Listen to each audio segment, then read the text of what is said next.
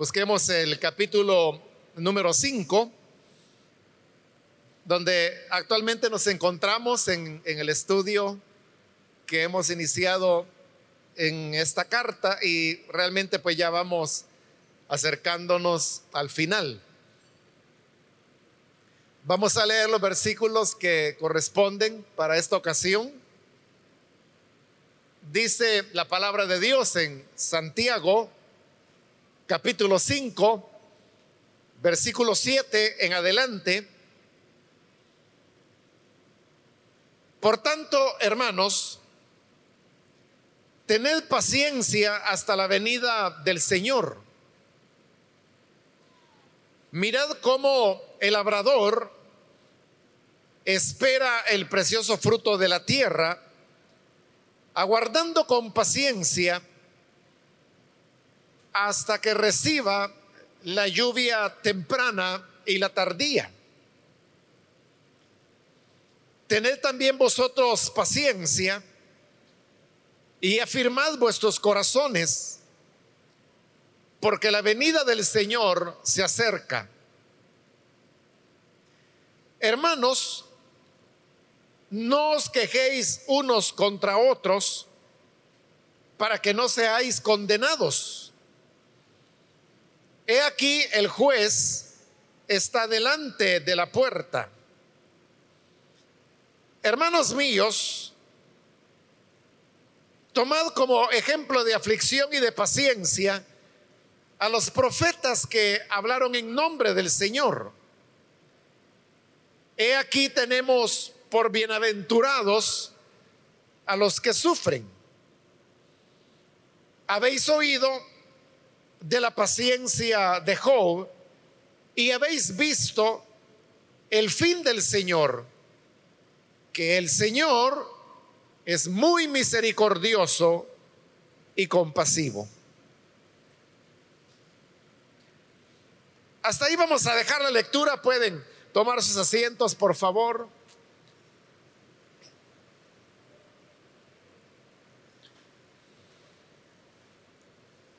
Hermanos, seguimos adelante con este capítulo 5. Recordará que la semana anterior vimos la parte cuando Santiago daba una dura exhortación contra los ricos que oprimían a los pobres y que precisamente se habían enriquecido por la opresión que provocaban sobre ellos.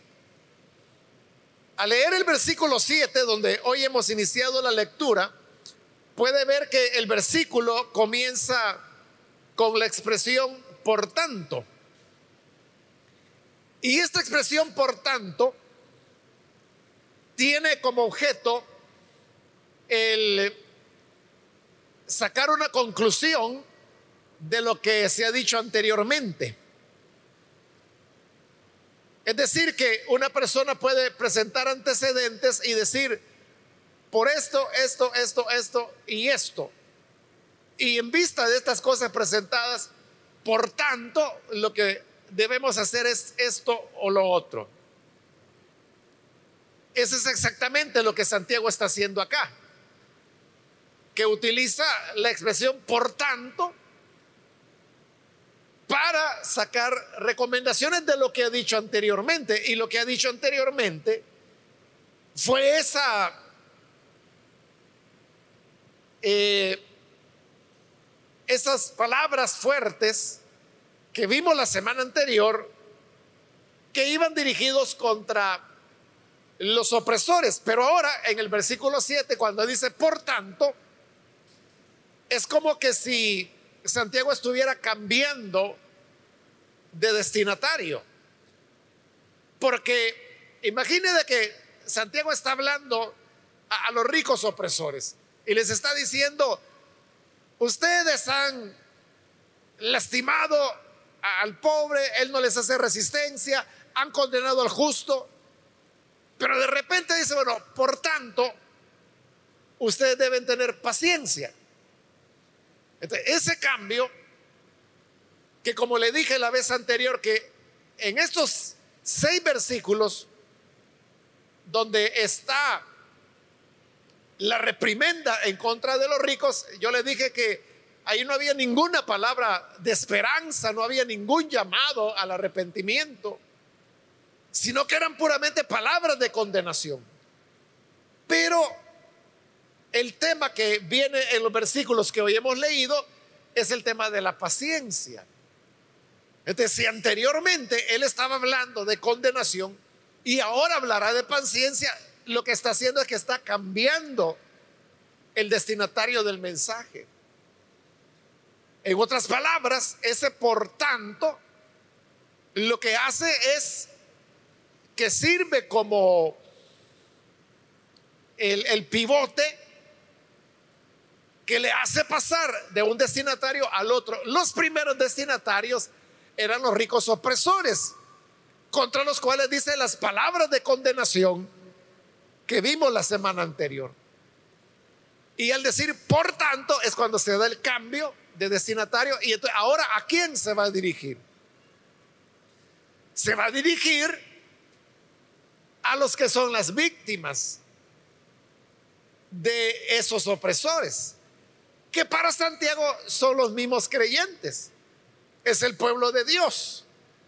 Y por eso es que de aquí en adelante, cada vez que Santiago va a introducir una exhortación diferente, él estará utilizando la expresión hermanos, hermanos, hermanos.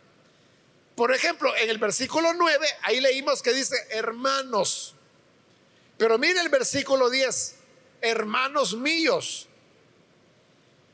Ahora vea el versículo 19, hermanos. Versículo 12, pero sobre todo hermanos míos. Es decir, que ese justo del cual Santiago habló, que lo vimos al final de, la semana anterior, el versículo 6, cuando dice, habéis condenado y dado muerte al justo. Dijimos que esa expresión, el justo, Pedro la utiliza dos veces en el libro de los Hechos para referirse al Señor Jesús.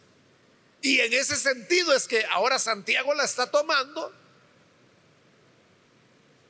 porque ve que en la condenación que el opresor hace del pobre, se está condenando a Jesús. Y en la condenación del el justo, que es Jesús, Santiago lo que ve es la condenación del pueblo de Dios. Condenados a la opresión del, rico, no a la, a la condenación eterna. por eso es que hoy que Santiago cambie de destinatario y que ya no va a estar hablando al rico, sino que a las víctimas, encontramos que esas víctimas son los mismos creyentes, es el pueblo de Dios, son los hermanos. Ese es un tremendo mensaje, ¿verdad? Porque ahí nos deja ver que para Santiago, el pueblo que Dios toma como propio son los opresionados, son los pobres. Y a ellos es a los que hoy se va a dirigir en este versículo 7, cuando le dice, por tanto, hermanos, se está refiriendo a ellos como hermano. Tened paciencia hasta la venida del Señor. Porque ellos la estaban pasando muy mal. Pues como lo resumía el versículo 6, ellos eran el justo que había sido condenado y al cual se le había dado muerte de parte de los ricos opresores. No una muerte necesariamente así de un asesinato o de un homicidio, pero dijimos que era una muerte paulatina y pusimos ejemplos como por ejemplo que cuando se le niega a las personas una atención médica pronta y buena, y humana, decíamos, al negárseles, lo que se está haciendo es que al pobre se le está condenando a muerte. por una mala atención recibida. También se le condena a muerte cuando no se le paga el salario justo o no se le paga en absoluto, que era uno de los aspectos que Santiago mencionaba. Y obviamente una persona que no recibe el salario, ni siquiera el mínimo, o peor, si no recibe nada, ¿verdad? Cuando se le miente y se le engaña, entonces no podrá completar lo que se llama la canasta básica y por lo tanto él, su familia, sus hijos van a vivir en un grado de desnutrición que debilita, por ejemplo, su sistema inmunológico y hace que las personas sean más propensas a enfermedades, a infecciones. Y eso es lo que Santiago dice, condenados y se les da muerte, pero una muerte, como digo, paulatina.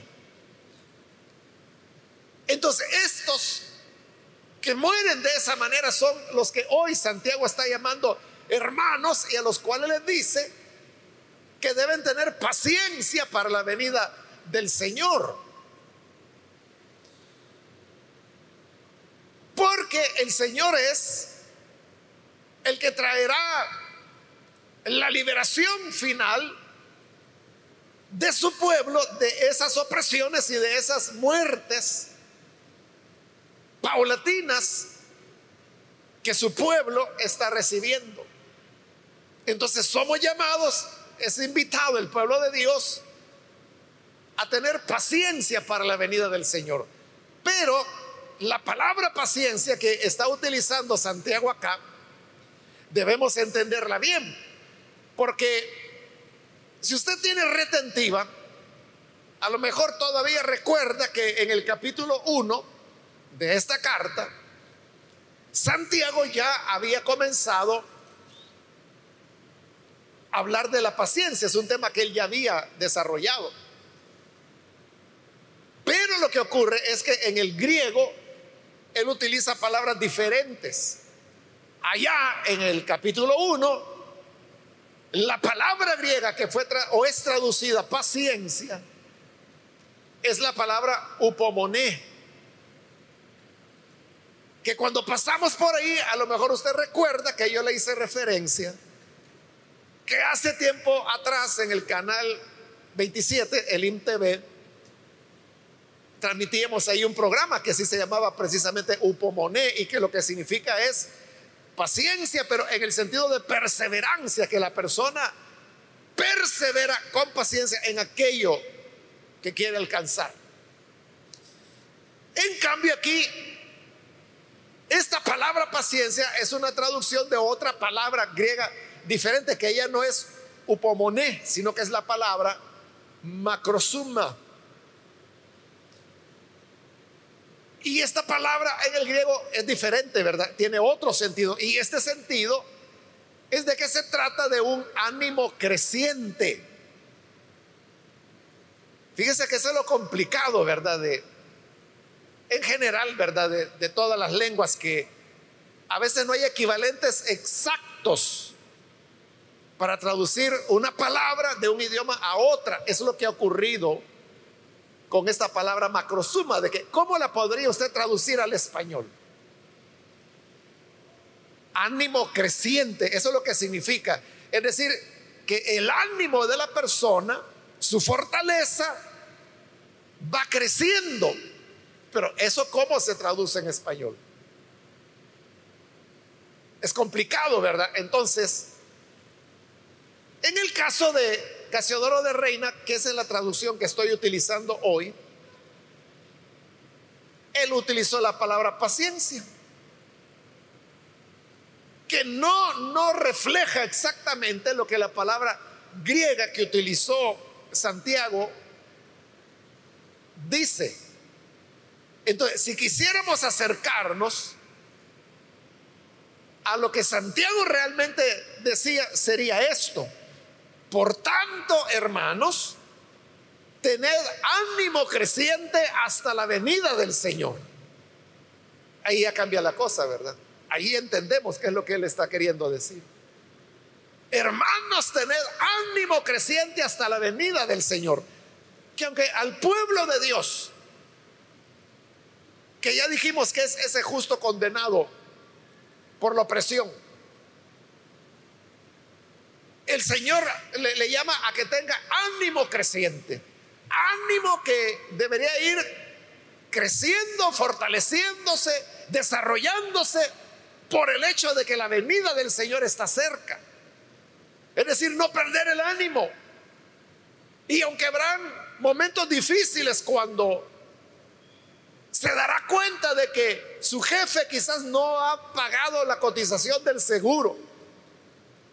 Y justo cuando usted se enferma o tal vez está enfermo y está en tratamiento en el seguro, tiene una enfermedad crónica. Y está en tratamiento en el seguro. Y cuando le toca la cita, que le toca ya a los dos meses, ¿verdad? Va al seguro porque quiere seguir con su tratamiento, quiere que le sigan dando sus medicamentos y le dice, mire, ya no se lo podemos dar porque hace dos meses su patrono no ha estado pagando lo que le corresponde. El patrón es el culpable que no ha pagado, se quedó con eso, pero el afectado es usted. Porque usted es el que no recibe el medicamento, usted es el que no puede seguir con el tratamiento. Su proceso médico queda interrumpido y no por falta suya, porque a usted le han estado descontando lo del seguro. Pero es el patrón el que no ha estado pagando. esas son cosas, hermanos, que dejan un sabor amargo en la boca, que decepciona, que da tristeza, que desanima. Pero Santiago lo que dice, no se desanimen. Tengan un ánimo creciente hasta la venida del Señor. No vayan a decaer por este tipo de situaciones. Y pone un ejemplo para ilustrar eso del ánimo creciente. En el mismo versículo 7, mirad cómo el labrador espera el precioso fruto de la tierra, aguardando con paciencia, y está usando otra vez macrosuma es decir, aguardando con ánimo creciente hasta que reciba la lluvia temprana y la tardía. Cuando el labrador siembra la tierra, ara la tierra y luego va colocando la semilla, que más o menos es en esta época del año que se hace en nuestro país. Él lo hace con ánimo creciente, porque dice, bueno, ya haré, ya planté. Y ahora es esperar que vengan las lluvias, esperar que esa semilla germine, que comiencen a aparecer las plantitas, deshiervar, limpiar, hasta que llegue el momento de la cosecha. Pero en todo este proceso, que va desde preparar la tierra hasta la cosecha, hay una serie de actividades que el labrador hace. Eso le permite tener un ánimo creciente él sabe que el momento de la cosecha se acerca. Él está viendo cómo va la milpa, cómo va el frijol. Él está viendo cómo vienen los elotes. Y él comienza a decir, bueno, de aquí a unas dos semanas vamos, a tener la cosecha. Entonces es un ánimo que va creciendo. Así debe ser el ánimo del pueblo de Dios. Que aunque viva situaciones de opresión, con ánimo creciente, esperamos no la cosecha, sino que la venida del Señor. No nos desanimemos entonces por los insabores que tengamos que enfrentar en la vida. Versículo 8. Tened también vosotros paciencia, y sigue usando macrosuma, y afinad vuestros corazones. Es decir, tened también vosotros ánimo creciente como el labrador y afirmad vuestros corazones. Es decir, el corazón debe estar cada vez más firme. Y no porque un día que llegó a trabajar ya estaba cerrada la empresa o ya estaba cerrada la maquila y ya tocó y nadie abrió y nadie sabe dónde están los dueños y lo dejaron en la calle sin trabajo, sin indemnización sin el pago de sus vacaciones y algunos quizás sin pago de su seguro social. ¿Y cómo hace para seguir sus tratamientos? Para sus medicamentos, para ganar, para lo dejaron en la calle. Eso puede llevar a algunos a desánimo y decir, bueno, ¿y entonces dónde está Dios? Y que no soy yo su hijo, que no soy su hija. ¿Por qué me ocurre esto? Pero Santiago dice, afirmad vuestros corazones. Con ese ánimo creciente, afirmad vuestros corazones porque la venida del Señor se acerca. Primero dijo que había que esperar hasta la venida del Señor. Hoy está diciendo que esa venida se acerca. Y cuando está cerca, sabemos de que lo que quiere decir es que ya falta poco tiempo para eso. En la medida que el hombre se vuelve injusto, en que el opresor le roba, y le roba de varias maneras, nuestro corazón debe afirmarse. Más debe estar nuestra confianza puesta en el Señor. Porque su venida se acerca y Él es el que le pondrá remedio de manera definitiva a los males que se viven en este mundo.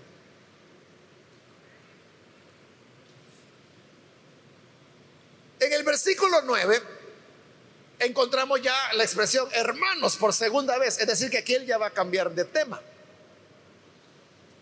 Lo anterior, diríamos, era el cierre del tema de los ricos opresores, que los primeros seis versículos, como le dije, fue dirigidos a los ricos, que son condenación. Y estos tres versículos que o dos versículos que acabamos de cubrir, es donde él se dirige ahora a los oprimidos. Y lo que les está diciendo es, tengan ánimo creciendo. Hoy va a cambiar tema en el versículo 9. Hermanos, no os quejéis unos contra otros para que no seáis condenados. Los conflictos, hermanos, que se dan en la vida cristiana no son solamente hacia los opresores. A veces se dan contra los mismos hermanos en las iglesias. Cuando hay quejas, dice, de los unos contra los otros. Y cuando alguien se queja contra otro hermano. Cuando algo no estuvo bien. Cuando algo fue incorrecto.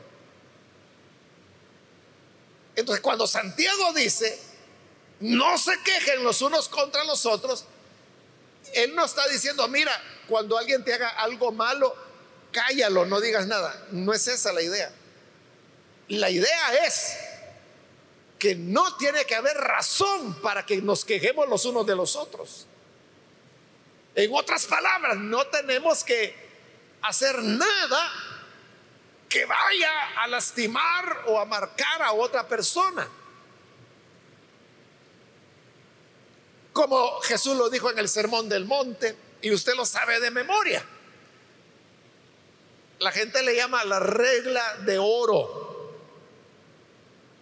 que dice, haz a los demás lo que quieres que hagan contigo.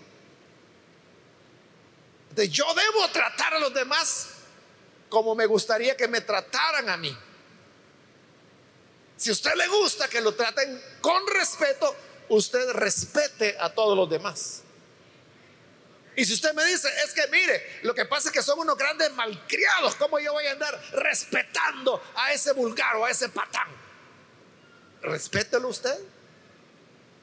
Porque usted debe tratar como quiere que lo trate O si usted dice, es que yo con esa persona no me relaciono. Porque es muy chismosa, solo cualquier cosa que yo le diga, yo sé que lo va a ir a contar y lo va a ir a multiplicar por allá. Entonces, trátelo como usted quisiera que lo tratara no quiere que le traten con chisme. Entonces, cuando ese fulano o fulana venga y le diga, oiga, ya sabe lo que le pasó a la hermana Rosita. Mire, no lo sé y no lo quiero saber. Porque yo no quiero estarme entrometiendo en la vida ajena. Además, yo no sé si lo que me va a contar es cierto o no es cierto. Entonces, mejor prefiero no saberlo. Si la hermana Rosita quiere venir y contarme a mí, pues yo la voy a escuchar y voy a ver la forma de ayudarla, pero si es ella, pero si es alguien más el que quiere traerme historias del fulano de la mengana, este, cuando usted no permite que se le compartan chismes, esta persona aprenderá que tampoco debe hacerlo. De esa manera evitaremos lo que Santiago dice ahí, quejarnos los unos con los otros para que no seamos condenados. Porque cuando hay quejas es porque algo se está haciendo mal. Y al hacer las cosas mal, vamos a ser condenados en el sentido que se va a reprobar esas actuaciones malas que estamos realizando. Y luego dice, he aquí, el juez está delante de la puerta. En la antigüedad, si usted ha leído la Biblia, sabrá que los jueces no se encontraban en el juzgado, porque no había juzgados, no había edificios para juzgados. Los jueces desarrollaban sus funciones en las puertas de las ciudades, porque todas las ciudades tenían puertas, porque tenían sus murallas. Entonces, alguien quería ir al juez, tenía que ir a la puerta. A eso se refiere Santiago cuando dice, el juez está delante de la puerta donde debe estar. Pero sabemos que Él no se está refiriendo a un juez humano. Él se está refiriendo a que el Señor es el juez. Entonces cuando dice, no se quejen los unos de los otros, sino que el juez está en su lugar. ¿Y quién es el juez? El Señor Jesús. Es a Él a quien nosotros debemos apelar. Y no a ir a la otra persona para poner a este en contra de aquel porque aquel me hizo esto o me hizo lo otro. No, mejor ve y díselo al juez. Al Señor Jesús, que es el juez de vivos y de muertos.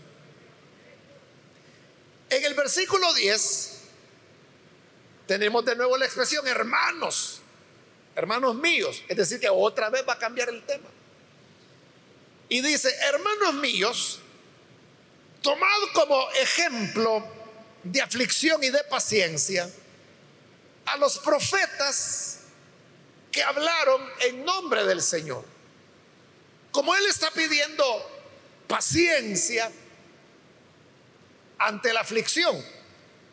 Es como que se dijera, hermanos, ustedes no son los primeros que van a sufrir aflicción. Recuerden los profetas.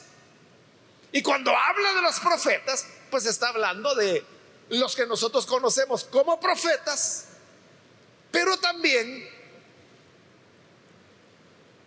profeta le llama Santiago, como los judíos, a hombres que no necesariamente la Biblia diga que son profetas o que nosotros los veamos así. Como David, por ejemplo, para el judío fue profeta, Abraham fue profeta. Bueno, eso sí, la Biblia dice que Abraham era profeta. Noé fue profeta y también Job fue profeta, que es el que va a mencionar como un ejemplo a continuación. Entonces nosotros podríamos decir que todos estos personajes sufrieron aflicciones de diferente manera. Pero a pesar de esas aflicciones, ellos mantuvieron un ánimo creciente, que es lo que Él está pidiendo a su pueblo, al pueblo de Dios que debe tener. Y viene con el ejemplo de Jonás. Versículo 11. He aquí tenemos por bienaventurados a los que sufren. Mire qué contradicción. Porque está diciendo tenemos por felices a los que sufren. ¿Y cómo es eso, verdad? Si está sufriendo no puede ser feliz. Y si es feliz no puede estar sufriendo. Pero él dice, son felices los que sufren.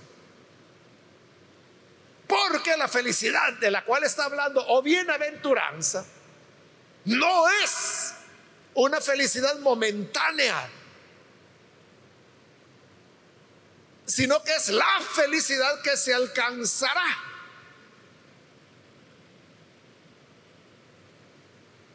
Como resultado del sufrimiento. Se recuerda de Lázaro, que aparece allá en el capítulo 16 de Lucas. Una historia que Jesús contó. Lázaro era un pobre, enfermo, que luego muere y luego aparece en el lugar de consolación al lado de Abraham. Y Abraham dice, este en la tierra recibió sus males, aquí es consolado. Es decir, Lázaro en la tierra había sufrido, hoy había llegado ya la hora de su consuelo. Primero sufrimiento, ahora felicidad. A eso se refiere Santiago. Felicidad en un sentido escatológico, futuro. Entonces, tenemos por felices a los que sufren. Y pone un ejemplo, habéis oído de la paciencia de Job y habéis visto el fin del Señor, que el Señor es muy misericordioso y compasivo. Uno puede preguntarse, ¿cómo puede decir que Dios es misericordioso y compasivo si lo que le vino a Job es que perdió su ganado, sus camellos, sus ovejas, sus criados, sus diez hijos murieron el mismo día? Estaban reunidos en una casa, vino un fuerte viento, derribó la casa y el techo cayó y mató a los diez hijos de Job. Piense en ese funeral.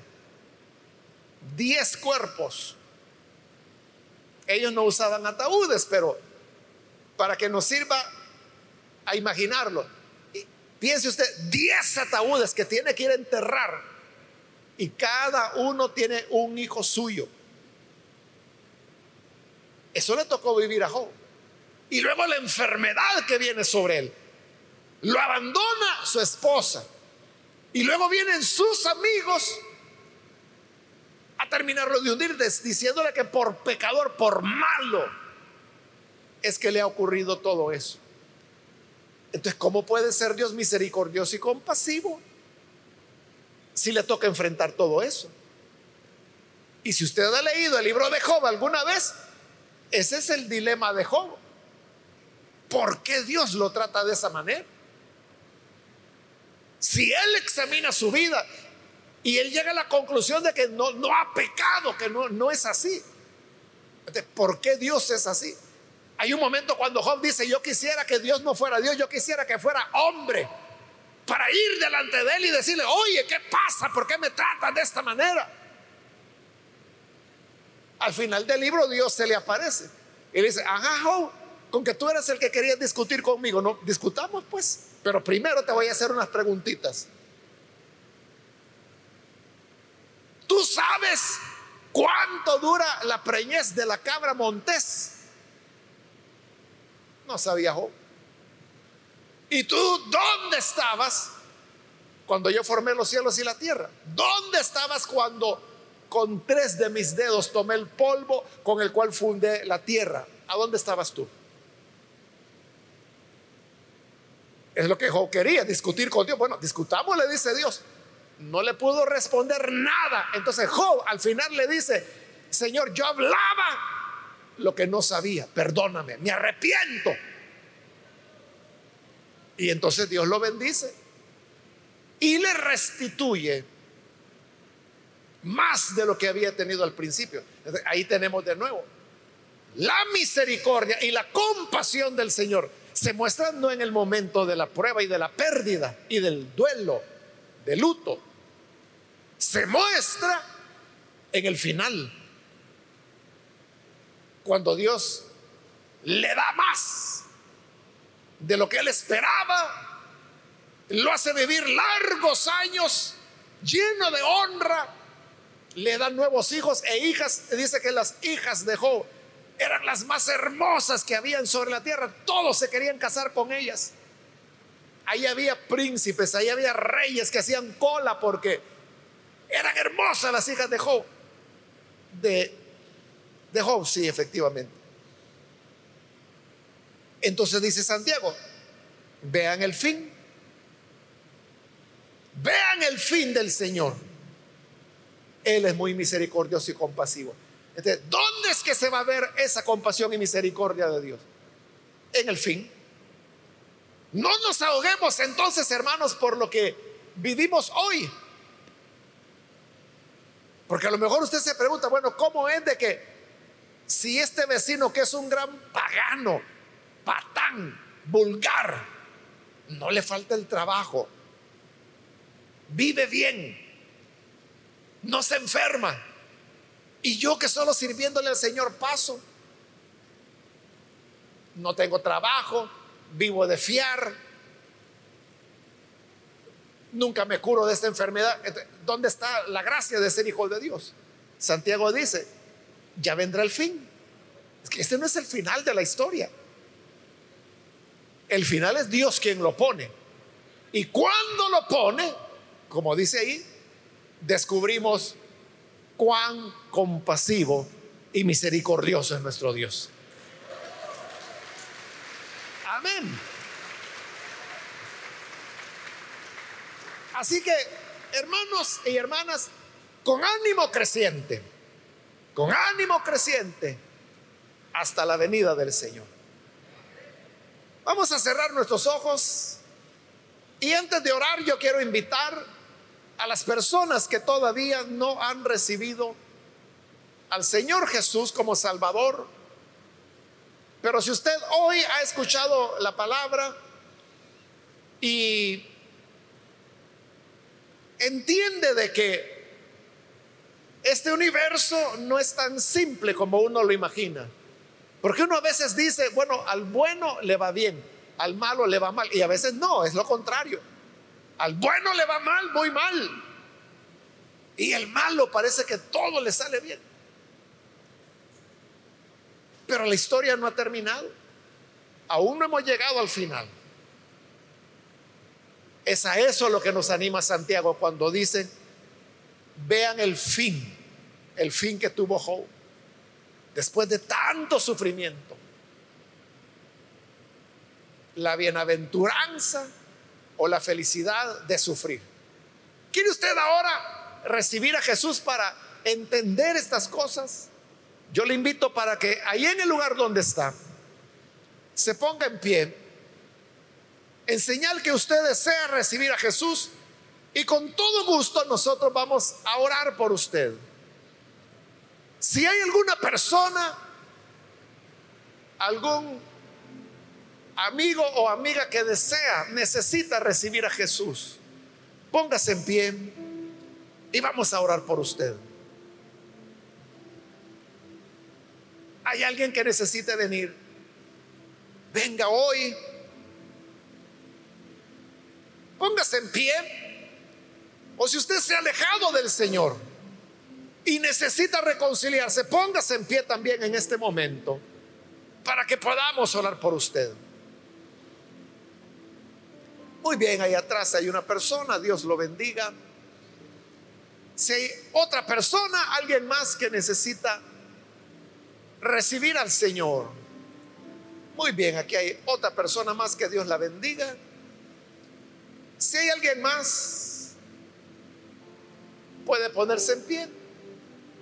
Muy bien, aquí hay un muchacho también que Dios lo bendiga. Aquí hay otra persona más que se pone en pie, Dios la bendiga. Alguien más que necesita venir para recibir al Señor por primera vez o rededicar su vida a Él. Póngase en pie. Y vamos a orar por usted.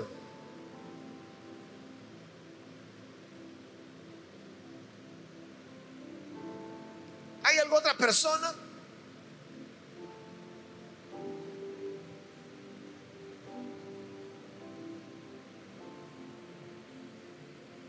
Vamos a orar entonces en este momento.